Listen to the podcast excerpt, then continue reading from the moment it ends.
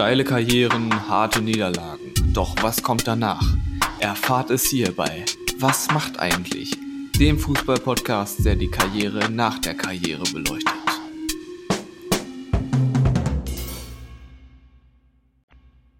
Guten Abend, guten Morgen oder guten Mittag, liebe Leute. Wieder einmal heißt es, was macht eigentlich Francis Gioio, Hans-Jörg Butt. Hans-Jörg Butt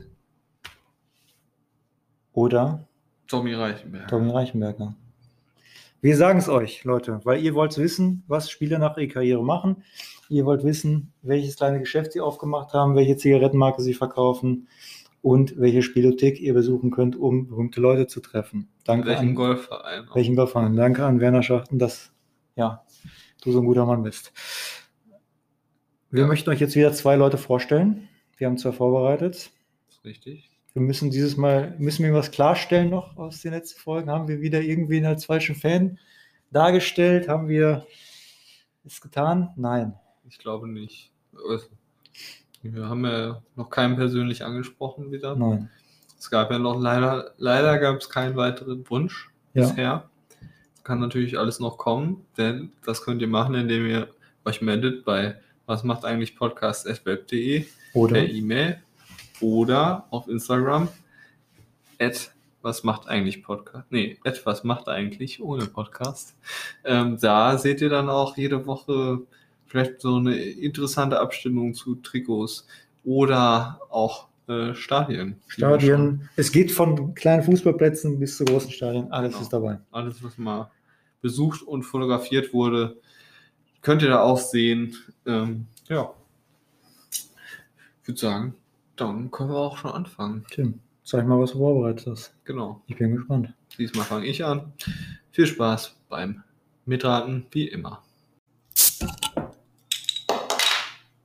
Spieler 1 der heutigen Folge ist geboren am 15.02.1983 in Liestal in der? Schweiz.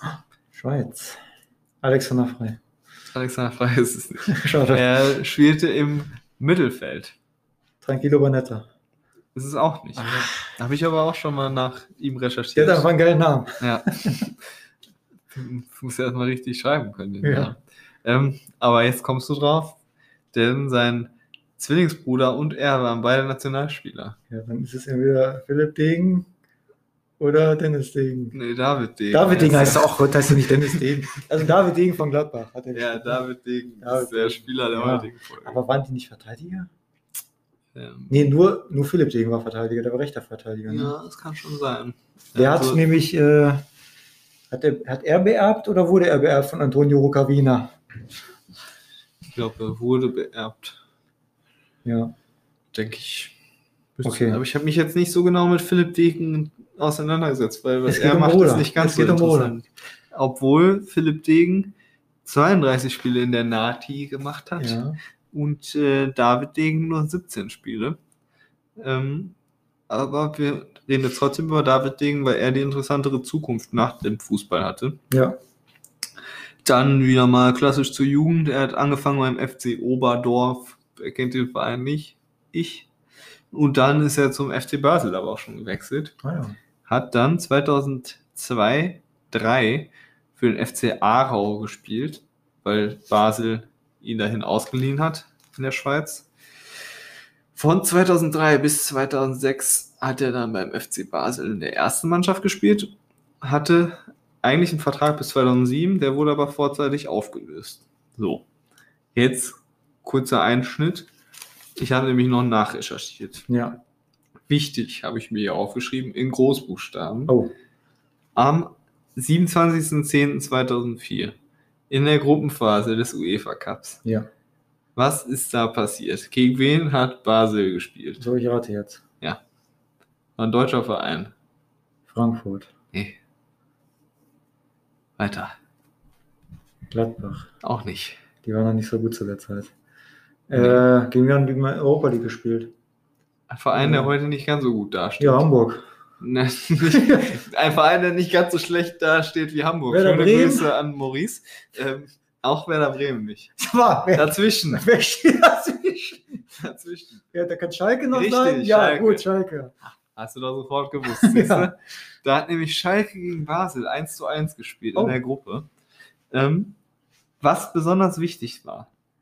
Nicht ganz so wichtig ist, dass Levan Kobiaschwili das Tor für Schalke geschossen hat. Aber auch ein guter Mann. Aber wer war bei Schalke wohl unterwegs? Wie auf dem Feld. Mhm.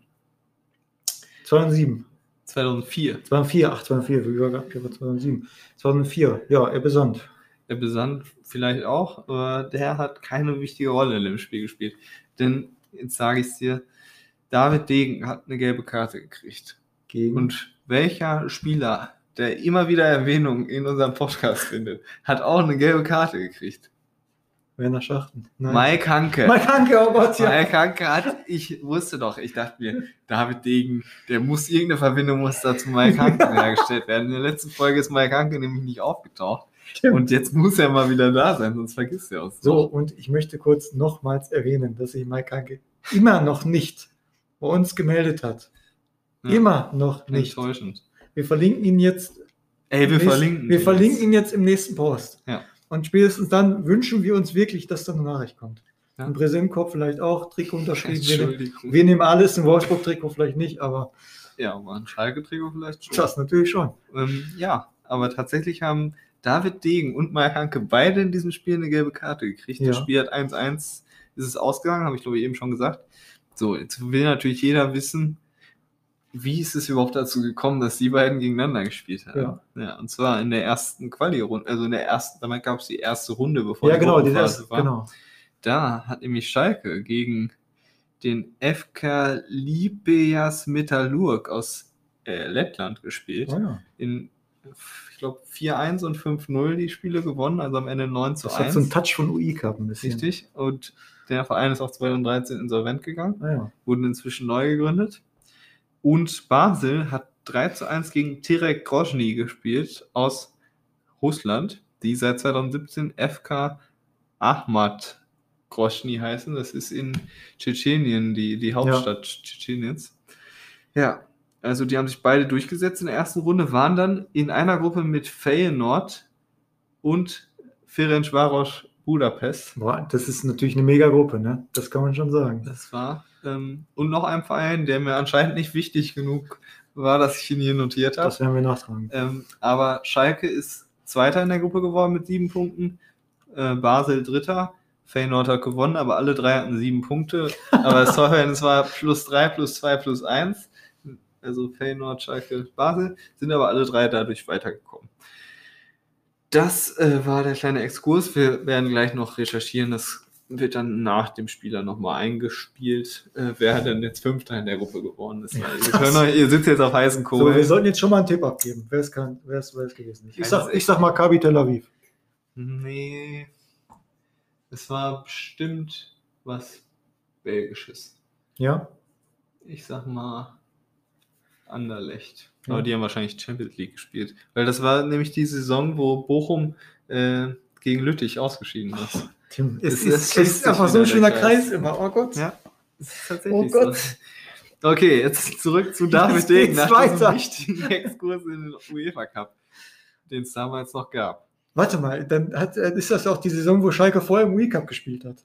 Das kann sein. Ja, die sind UI-Cup-Sieger 2, 3, 4 gewesen. Ja, so, wir werden jetzt gleich nachrecherchieren, wer die Gegner alle waren. Das Okay. haben wir uns jetzt auf die Fahne geschrieben. Okay, das werden wir gleich nachgucken. Aber jetzt nochmal zurück zu David Degen, der 2007 eigentlich Vertrag noch gehabt hätte, aber 2006 schon zu Gladbach gewechselt ist. Und zwar für eine Million Euro nur. Das günstig. Hat er einen Vertrag bis 2009 unterschrieben bei Gladbach.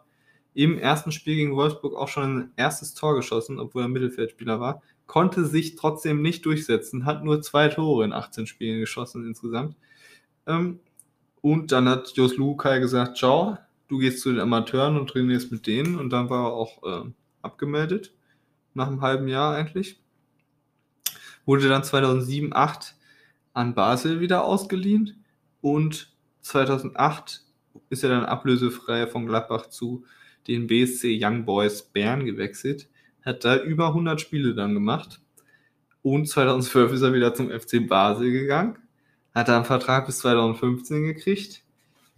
Vertrag wurde aber nicht vollendet. Er hat nämlich 2014 seine Karriere beendet, hat bis dahin 58 Einsätze noch in der ersten Saison gehabt für Basel, weil die haben irgendwie 76 Spiele in einer Saison gemacht mit nationalen Pokal, Das ist, das Quali und nationale Meisterschaft. Er hat 58 gemacht, danach nur noch wenig Einsätze, wenn dann hauptsächlich in der Europa League. Ähm, ja, deshalb ist er auch der Schweizer Spieler mit den meisten Europa League-Spielen. Er hat insgesamt 46 Mal Europa League gespielt, 10 Tore und 13 Mal Champions League, 2 Tore. Seine Erfolge waren, dass er 2004, 5, 6, 8, 13 und 14 Schweizer Meister geworden ist, aber nur 2008 den Schweizer Cup geholt hat. Oh. Zur Nationalmannschaft habe ich jetzt nichts Besonderes aufgeschrieben, außer 17 Spiele, weniger als sein Bruder. So, jetzt kommen wir aber dazu, was er danach gemacht hat. Das spannend. ist ja das, warum hier die Leute gebannt an den Kopfhörern, an den Lautsprechern hängen. Denn schon während seiner Karriere hat er als Berufswunsch Unternehmer angegeben und hat er auch schon früher zusammen mit seinem Bruder eine gemeinsame Website, die degendegen.com hieß. Oh, Inzwischen gibt es degendegen.com, ist leider nicht mehr erreichbar. was haben die denn darauf gemacht? Einfach Ja, sich selber vorgestellt. Wahrscheinlich. Ähm, die Website gibt es nicht mehr. Man kann neue anlegen, steht da, wenn man das möchte. Und insgesamt war er immer anders als sein Bruder, hat er gesagt. Die haben viele Meinungsverschiedenheiten gehabt, auch jetzt nach der Karriere noch mehr als vorher, weil er das alles professioneller angegangen ist als Philipp Degen. Obwohl Philipp Ding ja eigentlich der erfolgreichere war. Ja, richtig. Ja. Ähm, aber er kann halt auch nach dem, nach dem Karriereende konnte er nicht kürzer treten. Auf dem Sofa liegen ist für ihn vertane Zeit. Er könnte sich also nicht zum Beispiel, wie ich heute Nachmittag, die Quali vom Skispringen in Willingen angucken, weil das ist für ihn vertane Zeit. Da möchte ich mal kurz Sabisan Muminov grüßen, der leider nur 51. geworden Ja, ist. leider ausgeschieden in der Qualifikation. Auch der wird verlinkt. Wenn ihr das hört, vor drei Wochen. Wir sind sehr aktuell dabei. Ähm, aber er hält sich mit Thai-Boxen fit. Er ist auch ziemlich breit geworden. So. Eine Kante. Er ist eine Kante auf jeden Fall, wenn du dir die, die Fotos von ihm jetzt anguckst. Disco-Besitzer ist er jetzt. Ähm, er ist breit gebaut, habe ich mir ja aufgeschrieben. Braun gebrannt geht so. Ähm, Türsteherkreuz. aber er geht auch joggen, aber er muss immer 100% geben im Wald. Auch im Wald, wenn keiner da ist. Er kann sich einfach nicht bremsen. Dann hat er vor zwei Jahren auch eine Kolumne in der Aargauer Zeitung gehabt, alle zwei Wochen. Hat dann noch Master of Science in Business, Business Administration an der Uni in Bern gemacht, Oh ja, das ist auch schon gut. ähm, weil er sein Berufswunsch Unternehmer war. Und dazu hat er natürlich auch noch einen Helikopterführerschein gemacht äh, und ist Investor gewesen. Oder ist immer noch. Seit 2019 hält er 10% des FC Basel. Was? Dem gehört 10% des FC Basel. Das ist eine der Top-Vereine in ganz Europa. Ja, und er ist auch Verwaltungsrat des FC, der FC Basel Holding AG. Okay. Also der scheint viel Kohle zu haben und die auch in ihm wichtige Projekte zu investieren. Also Basel scheint ihm ja schon irgendwie, hat sich ja durch sein Leben gezogen, Jugend und dann immer wieder zwischen Basel und Vereinen, wo es nicht so lief, gewechselt. Ja, und deshalb ist er seit 2009 auch 10% Teilhaber am FC Basel. Und dann hat er im Mai 2020 noch die Global Sports Analytics AG eintragen lassen. Da ist er mit zwei anderen Leuten Geschäftsführer. Und diese Sports Analytics AG, die stellt Software her zur Erfassung und Zentral Zentralisierung der Leistungsdaten von Sportlern. Das heißt, du kannst dir da dein Training analysieren lassen, alle möglichen Gesundheitsdaten werden da angezeigt, äh, hast Analysetools, um das aufzudröseln, was das Problem ist. Dann gibt dir die, die Software, gibt dir Vorschläge zur Ernährung, was für Trainings du jetzt machen solltest, wie, wann du schlafen solltest. Äh, so alles durchgetaktet. Wahrscheinlich bestreitet David Degen sein Leben auch so ungefähr, wie das die Software dir dann sagt. Ja. Und kannst halt auch die Gesundheitsdaten erfassen. Also alles zentralisiert auf einen Punkt. Du hast nicht hier verschiedene Daten in verschiedenen Bereichen gespeichert. Hast halt alles auf einen Blick. Und er ist äh, Präsident des Verwaltungsrates. Also immer oberster Chef, immer dabei. Wir sehen David Degen, der hat sich gemacht, nachdem er von Jos Lukai fachmännisch aussortiert wurde und zusammen mit Mike Kanke schon 2004 eine gelbe Karte gekriegt hat. Ähm, ja, das war es aber auch schon. Ich habe jetzt heute mal nicht so viele Pausen gemacht, sondern ein bisschen durchgeballert. Ja, aber ich finde schon krass, dass er 10% vom FC Basel Ich frage mich auch, wie viel das ist, weil Basel, die werden ja schon ein bisschen Wert haben. Das ist ja so, als hätte jetzt Hans-Jörg Butt 10% des FC Bayern. Ja, Jetzt mal auf Deutschland übertragen. schon. Also der muss richtig Geld haben. Können wir mal vielleicht nochmal gucken, ob da irgendwo bei Basel angegeben ist, wie viel der Verein wert ist. Ja. Während wir dann auch gucken, wer Fünfter in der Gruppe geworden ist und wie Schalke den Weg durch Also, das wir haben UI-Cup viel zu geschafft tun. hat. Wir machen jetzt kurz einen Break. Live-Recherche mal wieder. Gibt Und- es jetzt.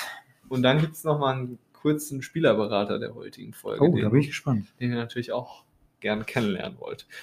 Also bis gleich. Das war David Degen. Wegen. Ach, den- Ja, wir haben natürlich einen kleinen Nacheinwurf über die Themen, die wir noch klären wollten. Zuerst der FC Basel wurde, ja, das Wert ein bisschen schwierig. Ähm, Wir haben mal angeguckt, der letzte Verkauf, da hat das ein Filmunternehmer gekauft. Da kostete Basel wohl zwischen 15 und 20 Millionen Franken, was dann irgendwie 18 Millionen Euro entsprechen. Also in dem Bereich, es wird aber oft davon gesprochen, dass das ein Wert, äh, ein Verkauf halbwegs unter Wert war. Aber so grob mal als Hausnummer. Heißt, David Degen hält mal mindestens da zwei Millionen Euro Ja. im Verein. Das kann man schon mal festhalten. So, der zweite Mindestens. Nachruf. Dem, Ähm, das wird ganz Genau. spannend jetzt. erstmal, äh, wer der Fünfte in der Gruppe Ja. geworden ist. Und das waren ganz klar die Hearts of Midlothian aus Schottland, die inzwischen in der zweiten schottischen Liga spielen. Die sind da leider letzter in der Gruppe geworden. Ja, nur drei Punkte geholt. Ähm, drei Punkte waren's? Ja. Hast du aus dem Kopf? Ganz gut. Natürlich. Gut, dann ähm, wollen wir jetzt natürlich den beschwerlichen Weg des FC Schalke 04 im UEFA Intertoto Cup 2004 nochmal kurz nachvollziehen. Und zwar Eingestiegen in welcher Runde? in der dritten Runde, In der dritten Runde. Ja, sag du gegen 7-1 gegen mazedonischen Vertreter, oder jetzt nordmazedonischen Vertreter war das Skopje, also schon bestes Team im Land. 7-1 besiegt nach Hin- und Rückspiel. Ja, dann ging es direkt ins Halbfinale. im Halbfinale dann Sieg gegen Esbjerg FB aus Dänemark. Da dann 6 zu 1, Hinspiel 3-1, Rückspiel 3-0. Und im Finale haben sie es dann geschafft gegen einen Vertreter aus Tschechien, nämlich Slovan Liberec 3 zu 1 nach Hin- und Rückspiel gewonnen und sind dann zusammen mit OSC Lille, die gegen Uniao Leiria und Villarreal, die gegen Atletico Madrid gewonnen haben. Die drei sind dann weitergekommen in den UEFA-Pokal. Richtig. Und im UEFA-Pokal sind dann tatsächlich alle drei Mannschaften, die in der Schalker Gruppe und in der Basler Gruppe weitergekommen sind, im 16. Finale ausgeschieden. Schalke 2-1 gegen Donetsk. Ähm, wo waren die anderen? Feyenoord 4 zu 2 gegen Sporting Lissabon. Ja, und Basel 2-0 gegen Lille. Genau. Das ist auch sehr besonders, weil Lille als UI-Cup-Vertreter dann halt weitergekommen ist ins Achtelfinale und erst da gegen Auger ausschieden. Also man kann schon im UI-Cup, wenn man da gespielt hat, es noch sehr weit schaffen. Richtig. Äh, Schalke ist genauso weit gekommen wie Stuttgart und Alemannia Aachen. Ja. Die alle im 16. Finale ausgeschieden sind, kein deutscher Vertreter mehr dabei Ja. gewesen. Nur Austria Wien. Die sind weitergekommen bis ins Viertelfinale. Ja. Gut, das waren nochmal kleine Infos zur, zur Saison 2004, 2005. Das war uns nochmal Anliegen. Genau, wir wollen euch ja jetzt nicht ohne die knallharte Recherche äh, leben lassen. Ihr sollt ja wirklich von unserem Podcast profitieren. Und deshalb gibt es jetzt noch eine kleine Info zu einem weiteren Spielerberater. Und zwar habe ich eben von David Degen gesprochen. Dann fragt ihr euch ja jetzt, was Philipp Degen macht. Und es kann ja nicht sein, dass beide was anderes als Spielerberater machen.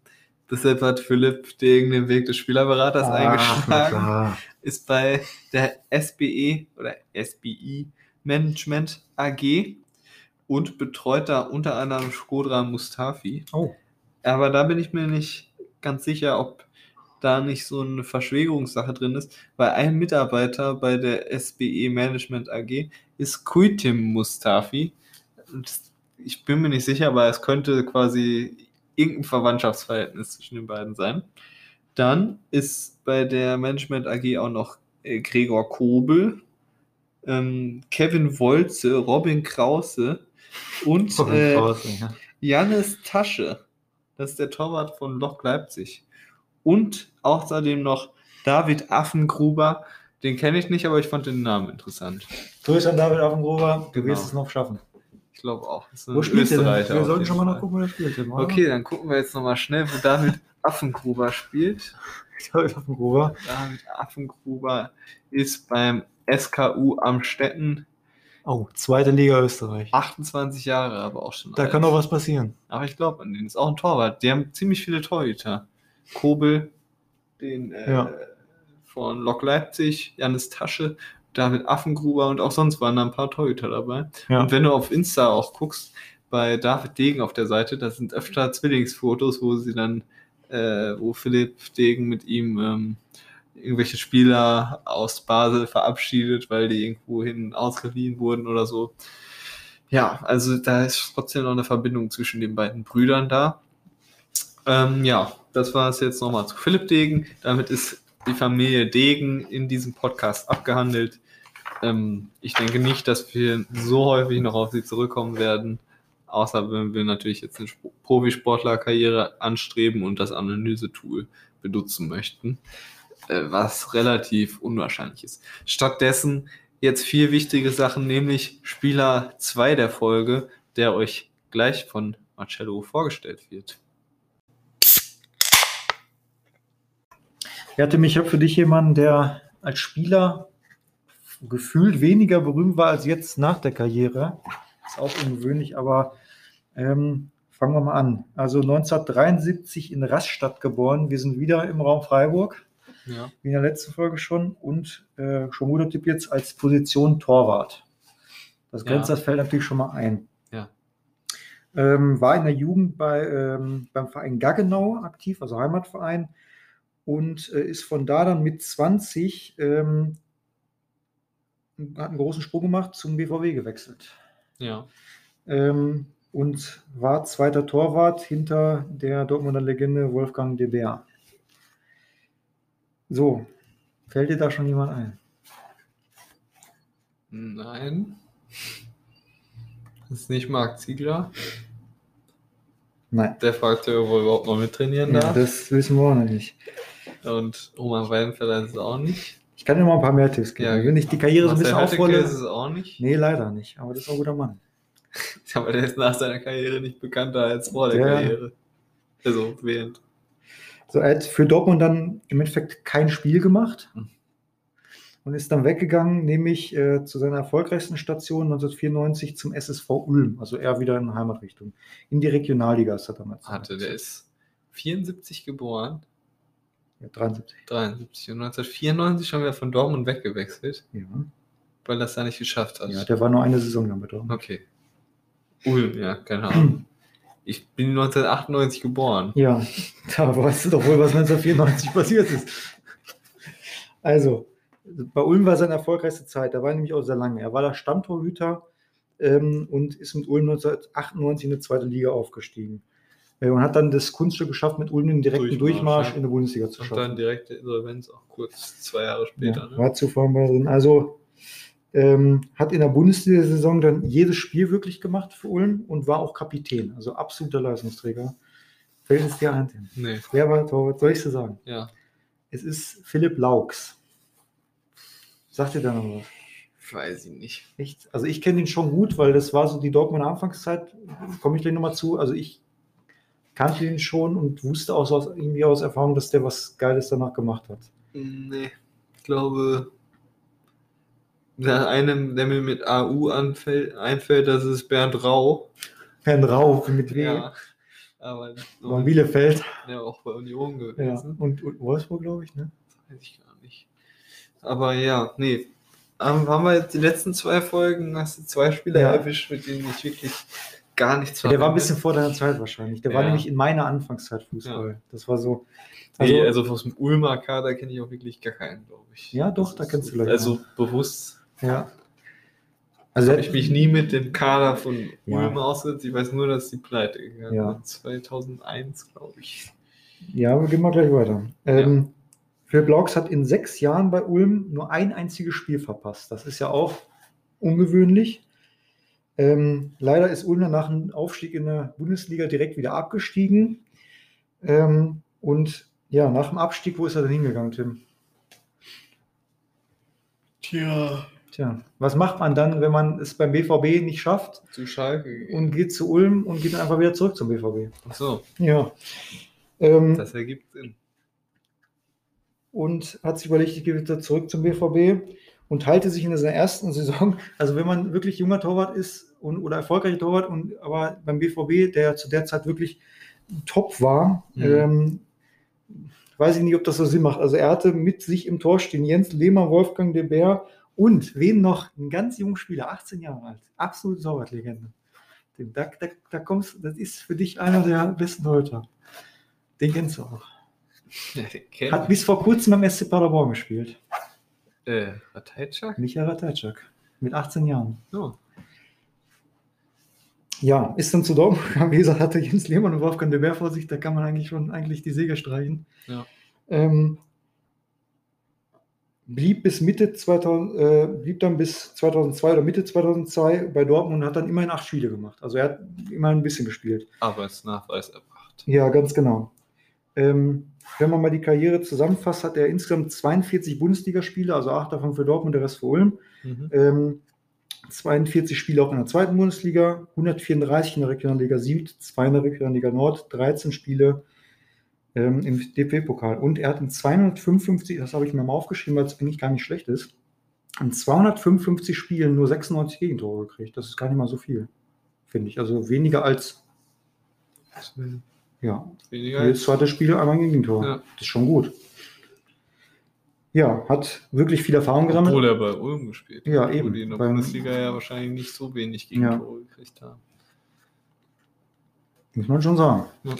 Ähm, hat bei Dortmund noch viel Erfahrung gesammelt, saß in der Champions League, UEFA Cup auf der Bank. Erfahrung auf der Bank Ja. gesammelt.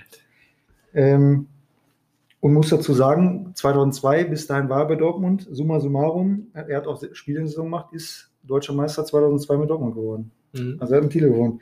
Äh, war dann im UEFA Cup Finale 2002 mit Dortmund. Ähm, und hat noch einen ganz wichtigen, noch zwei Titel gewonnen. Also er hat insgesamt drei Titel gewonnen, einmal Deutscher Meister Ja. und zweimal den Landespokal Baden-Württemberg. Ja, nämlich mit Ulm. da 1905 muss man natürlich gucken, was ist jetzt wichtiger. ja, was ist am wichtiger? 1995 gegen Reutlingen in Ulm selber mit über, also gegen Reutlingen gewonnen mit 1000 Zuschauern oder vor 1000 Zuschauern und 1997 in Eislingen gegen Kirchheim Tech, Tech vor 2300 Zuschauern, also zweimal den Pokal geholt. krass. Ja. Ja, nach Dortmund hatte er dann keine Lust mehr Ersatztorwart zu sein. Verständlich. Verständlich. Und ich, ich kann mir auch vorstellen, dass er einfach bei Dortmund ein bisschen Geld noch abgreifen wollte, weil das war die Zeit, wo Dortmund einfach das Geld rausgehauen, hat, rausgehauen hat. sie dann ja auch sehr viele Ja, Schulden. ich glaube, da hat auch selbst ein Ersatztorwart verdient wie Ronaldinho. Ja. Ähm, wie gesagt, er hat keine Lust mehr, Ersatztorwart zu sein und wechselte in die Regionalliga Nord nach Braunschweig. Ähm, hat dann aber ziemlich schnell, was hat er bekommen? Richtigen Knorpelschaden. Ähm, ja, und hat dann die Karriere beendet. So, und jetzt möchte ich mal kurz wissen, er hat mit drei berühmten Leuten bei Ulm zusammengespielt, Tim.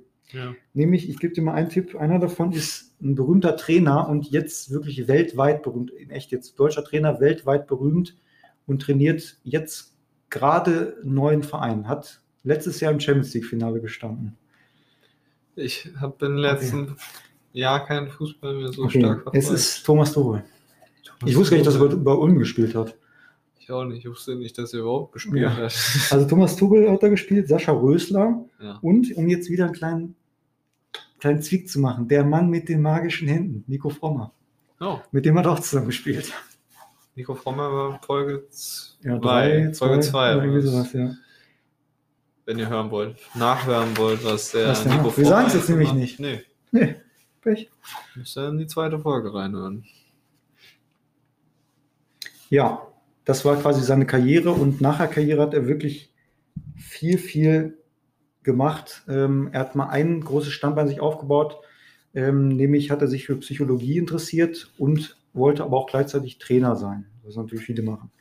Ich mache es mal ein bisschen chronologisch. Also er begann erstmal ein Psychologiestudium an der Uni Mannheim und hat das 2008 mit einem Diplom abgeschlossen. Mhm. Das schafft man auch nicht einfach mal so. Hat dann 2015 sogar einen Doktortitel gemacht an der Oh. Uni Heidelberg. Also ist Doktor. Krass. Das ist auch nicht schlecht. Der Doktor der Humanwissenschaften ist man dann, wenn man das macht.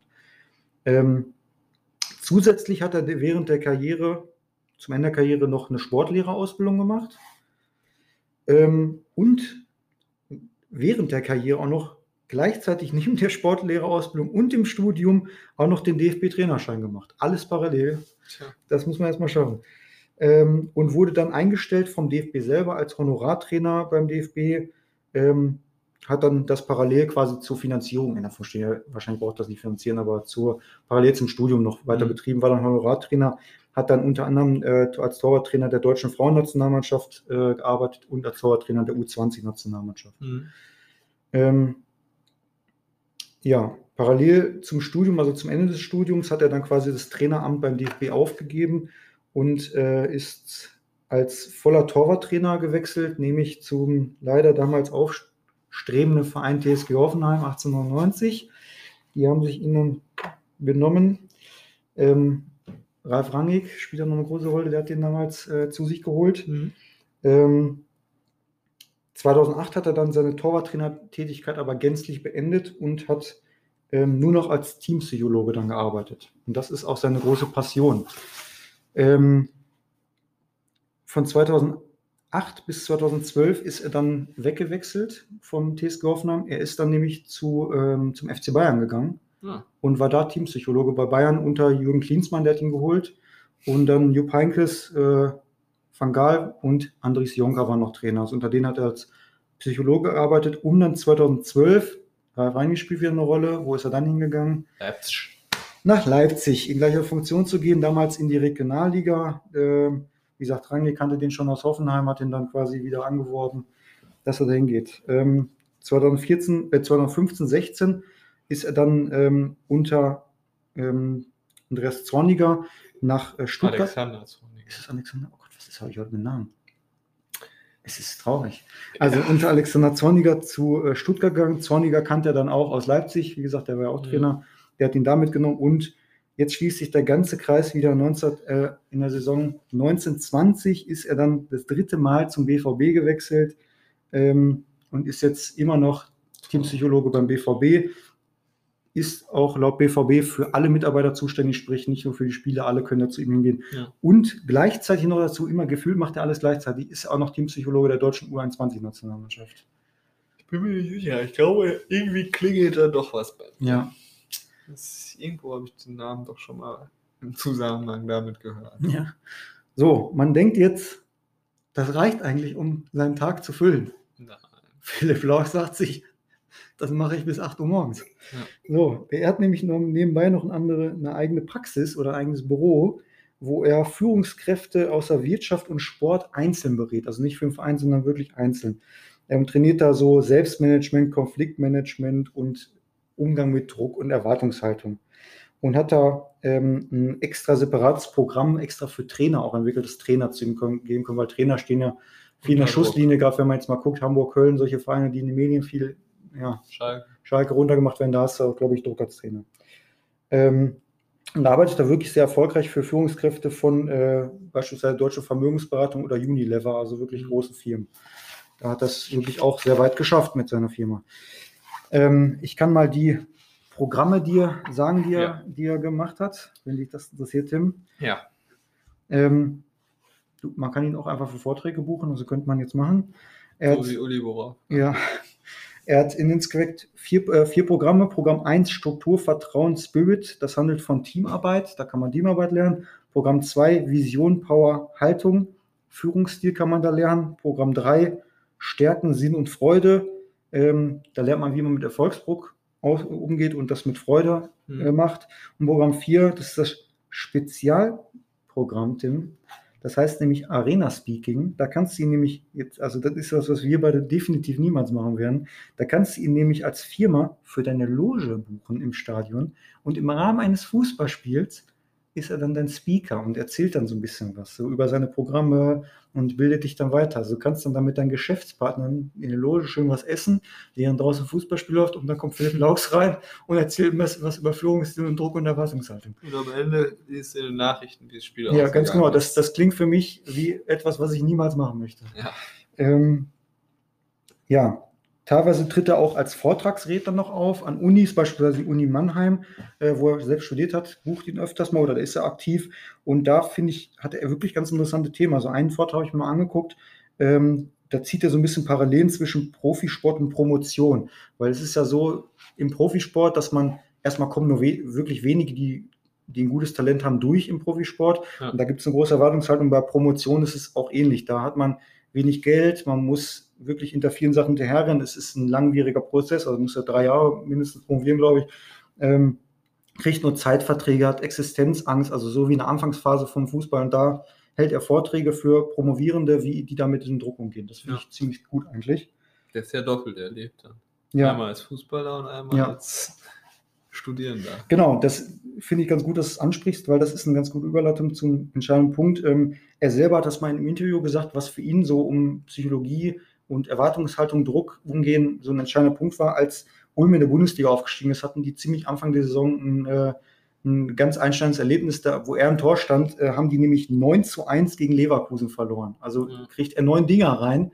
Äh, viele Torhüter äh, gehen an solchen Spielen kaputt. Man kann sich jetzt mal als Paradebeispiel Loris Karius angucken, der einmal schlecht gespielt hat und seine Karriere quasi immer. Mit der, das war das Finale. oder? Das war das Champions League-Finale, genau, wo er zwei Dinger Wo er auf seine Kappe. eine Gehirnerschütterung Genau, dann genau. festgestellt wurde. Ne? Aber auch bei Union Berlin spielt er jetzt gerade nicht gut. Also die Male, wo er gespielt hat, hat er echt nicht gut gespielt. Und ich Ja. glaube, dass er einfach immer nervös ist. Ich habe auch gestern eine Statistik gesehen, dass Lute, glaube ich, der siebtbeste Torwart der Liga Ja. ist. Also so denn Andreas. Lute hat im legendären Relegationsspiel Gladbach gegen Bochum Ja. fast seinen VfL dazu gebracht, aufzuhören. Fast. Er war der beste Mann auf dem Platz. Ja. ja. Hat nicht gereicht. Ich denke mal, Igor Decamago wird er nicht zum Grillen einladen. Ich glaube auch nicht. Nee. Ja, das war Philipp Laux. Das war Philipp Laux. Also wirklich ein Mann, der gefühlt immer 42 Sachen gleichzeitig macht und trotzdem alles gut schafft und erfolgreich ist. Ich weiß nicht, wie das geht, aber es geht. Ich muss mal kurz gucken, ob der noch Haare hat. Warum? Ja, so, so viel Stress. Also, ja, aber er, er, er berät sich wahrscheinlich selber, wie er mit dem Stress umgeht. Hat tatsächlich Er hat noch volles ein gut, Haar. volles Haar, gute Frisur und einen schönen Blick. Ja. ja, schöner Blick, genau. Ja, Und rote Bäckchen. ja, die ganze Zeit. Auf Ja. jedem Bild hat er rote Bäckchen. Noch ein bisschen schwitzig auch. Ja. Na Der gut. sieht, er sieht auch, ich finde jetzt wirklich, der sieht überhaupt nicht wie, ein- wie ein Profisportler aus. Nee, gar nicht. So stelle ich mir keinen Profisportler vor, wie Philipp Laux. Ähm, Aber der war gut. das ist richtig. So, was man natürlich noch dazu sagen muss, obwohl er in der besten Zeit, so mit Anfang der 2000er Jahre war, hat Philipp Laux nicht im Team 2006 gespielt. Na, Nicht. Auch kein U, hat niemals für ihn in der deutschen Nationalmannschaft gespielt, auch nicht U. das ist natürlich, das senkt natürlich den Skill, den er hat. Ich meine, Stefan Wessels hat, glaube ich, für Team 2006 jeder gespielt. hat für Team 2006. Marco Engelhardt hat Ja. für das Team 2006 gespielt. Ja. Gut, ja. dann war das Philipp Laux. Der erste, Der- der, promoviert hat, den wir, Genau, der also erste Doktortitel. Doktor. Ähm, nach Dr. Eugen Pape. Doktor Engelbart. der, der mit Werner Schachten Golf spielt. Ähm, Ja. Aber David Degen hat noch keinen Doktortitel. Dafür hält er vielleicht noch- 10% an Basel, was mich immer noch schockiert. Ja. Also ich, es ist auch noch heute so, dass er das hält. Wer weiß, wie lange noch. Oder ob er doch da einfach nur den finanziellen Zweck sieht und versucht, für mehr Geld zu verkaufen dann am Ende. Er ist ja Investor und Investoren, die wollen ja auch wieder was rausziehen aus der Investition. ne? Oh. Ja, aber es ist doch eine Herzensangelegenheit. Genau. Genau. Äh, Herzensangelegenheit ist auch dieser Podcast, deshalb immer schön reinhören. äh, nächsten Sonntag auch wieder, immer sonntags 2 Uhr nachts erscheint die neueste Folge. Bis dahin viel Spaß mit den bisherigen Folgen. Das hier ist ja schon Nummer 9. An, Jubiläum ist bald. Bald schon Nummer 10 dran. Ja. Da müssen wir schon eine große Feier machen. Vielleicht haben wir dann auch mal eine Folge bis dahin, die 100 Hörer hatte. Das wäre ja schon etwas. Das wäre schon was. Bis dahin, äh, dann aber jetzt erstmal viel Spaß mit den jetzigen Folgen. Bis nächste Woche. Wir wünschen euch wieder einen guten Tag, gute Nacht, guten Morgen, je nachdem, wann ihr es hört. Und, gut Kick. Gut Kick, genau. Tschüss.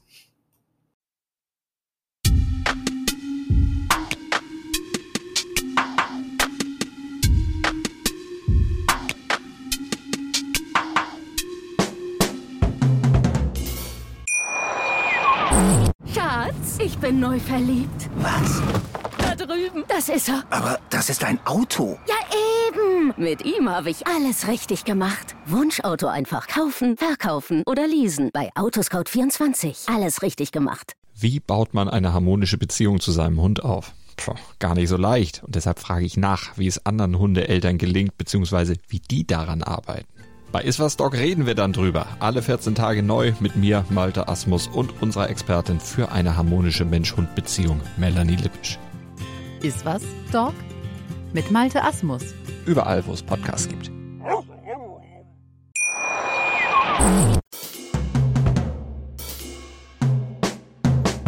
Steile Karrieren, harte Niederlagen. Doch was kommt danach? Erfahrt es hier bei Was macht eigentlich? Dem Fußball-Podcast, der die Karriere nach der Karriere beleuchtet.